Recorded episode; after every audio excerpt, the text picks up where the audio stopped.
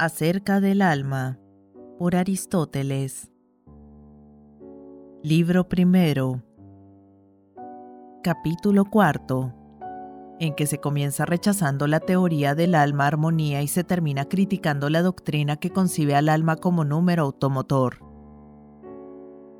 En torno al alma se nos ha transmitido aún otra opinión digna de crédito para muchos y no inferior a cualquiera de las expuestas, opinión que por lo demás ha dado sus razones, como quien rinde cuentas en discusiones habidas en común.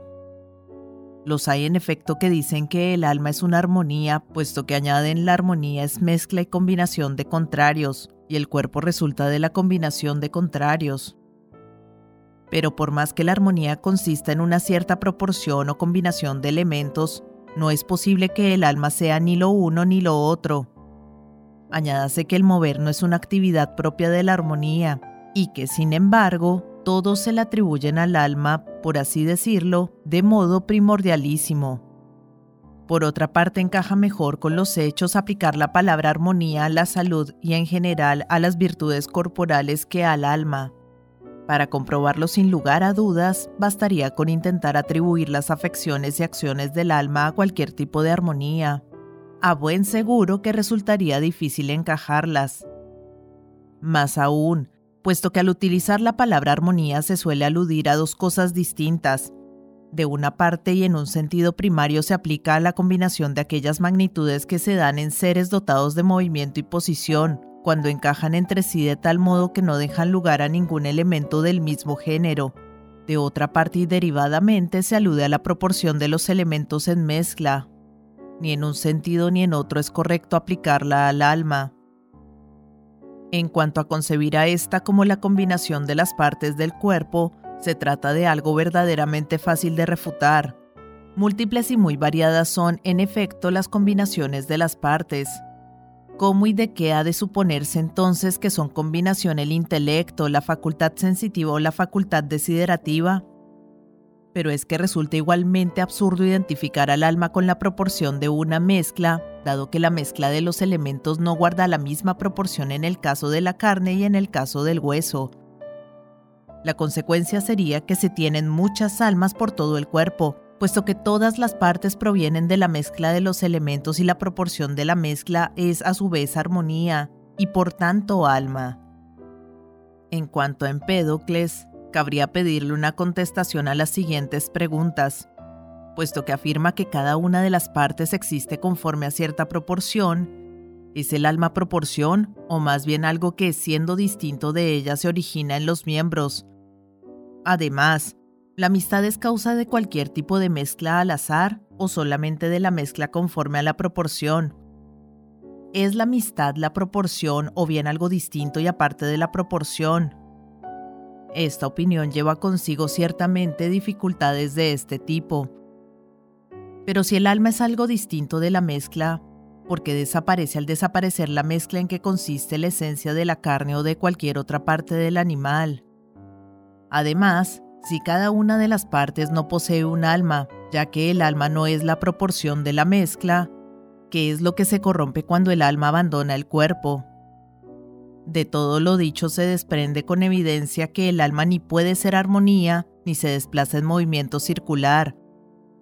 No obstante, sí que es posible, como decíamos, que se mueva por accidente y también que se mueva a sí misma en cierto sentido. Por ejemplo, si el cuerpo en que el alma se encuentra está en movimiento y este movimiento es producido por ella, pero no es posible que se mueva localmente de ninguna otra manera. De cualquier modo, sería más razonable preguntarse si el alma se mueve a la vista de los siguientes hechos. Solemos decir que el alma se entristece y se alegra, se envalentona y se atemoriza, y también que se encoleriza, siente y discurre. Ahora bien, todas estas cosas parecen ser movimientos, luego cabría concluir que el alma se mueve. Esto último, sin embargo, no se sigue necesariamente, pues por más que entristecerse, alegrarse o discurrir sean fundamentalmente movimientos y que cada una de estas afecciones consista en un ser movido y que tal movimiento a su vez sea producido por el alma. Por ejemplo, encolerizarse o atemorizarse consiste en que el corazón se mueve de tal manera, discurrir consiste en otro tanto, ya al respecto a este órgano, ya respecto a cualquier otro, y algunas de estas afecciones acaecen en virtud del desplazamiento de los órganos movidos, mientras que otras acaecen en virtud de una alteración de los mismos. ¿Cuál y cómo es otro asunto? Pues bien, afirmar con todo y con eso que es el alma quien se irrita sería algo así como afirmar que es el alma la que se teje o edifica. Mejor sería en realidad no decir que es el alma quien se compadece, aprende o discurre, sino el hombre en virtud del alma. Esto no significa en cualquier caso que el movimiento se dé en ella, sino que unas veces termina en ella y otras se origina en ella. Por ejemplo, la sensación se origina en los objetos correspondientes, mientras que la evocación se origina en el alma y termina en los movimientos o vestigios existentes en los órganos sensoriales. El intelecto, por su parte, parece ser, en su origen, una entidad independiente y que no está sometida a corrupción. A lo sumo cabría que se corrompiera a causa del debilitamiento que acompaña a la vejez, pero no es así, sino que sucede como con los órganos sensoriales, y es que si un anciano pudiera disponer de un ojo apropiado vería sin duda igual que un joven. De manera que la vejez no consiste en que el alma sufra desperfecto alguno, sino que lo sufra el cuerpo en que se encuentra, y lo mismo ocurre con la embriaguez y las enfermedades. La intelección y la contemplación decaen al corromperse algún otro órgano interno, pero el intelecto mismo es impasible. Discurrir, amar u odiar no son, por lo demás, afecciones suyas, sino del sujeto que lo posee en tanto que lo posee. Esta es la razón de que, al corromperse éste, ni recuerde ni ame, pues no eran afecciones de aquel, sino del conjunto que perece. En cuanto al intelecto, se trata sin duda de algo más divino e impasible.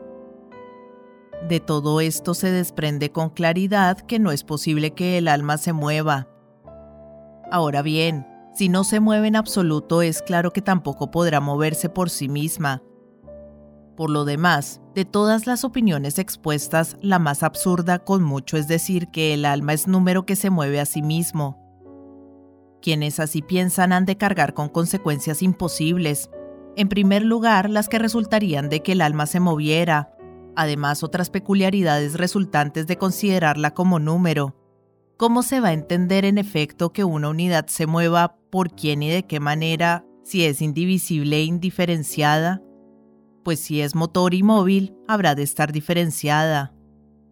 Más aún, puesto que se dice que una línea al moverse genera una superficie y un punto una línea, los movimientos de las unidades constituirán también líneas, ya que un punto es una unidad que ocupa una posición y el número del alma a su vez está en un sitio y ocupa una posición. Más aún, al restar de un número cualquiera otro número o una unidad, el resultado es un número distinto. Y sin embargo, las plantas, al igual que muchos animales, continúan viviendo aún después de divididos y teniendo, al parecer, la misma especie de alma, por otra parte, no parece que haya diferencia alguna entre hablar de unidades y de corpúsculos, pues si convertimos los corpúsculos esféricos de Demócrito en puntos, de manera que solo quede la magnitud, seguirá viendo en ellos algo que se mueve y algo que es movido exactamente igual que lo que hay en el continuo. Y es que lo que acabamos de decir se cumple no porque haya una diferencia mayor en cuanto al tamaño, sino porque se trata de una magnitud. De ahí que necesariamente ha de haber algo que mueva a las unidades distinto de ellas. Ahora bien, si el alma es el elemento motor en el animal, lo será también en el número, de donde resultará que el alma no es el motor y el móvil, sino exclusivamente el motor. Por otra parte, ¿cómo es posible que el alma siendo motor sea una unidad? Desde luego que alguna diferencia habrá de tener respecto de las demás, pero, ¿cuál puede ser la diferencia en el caso de un punto como tal aparte de la posición?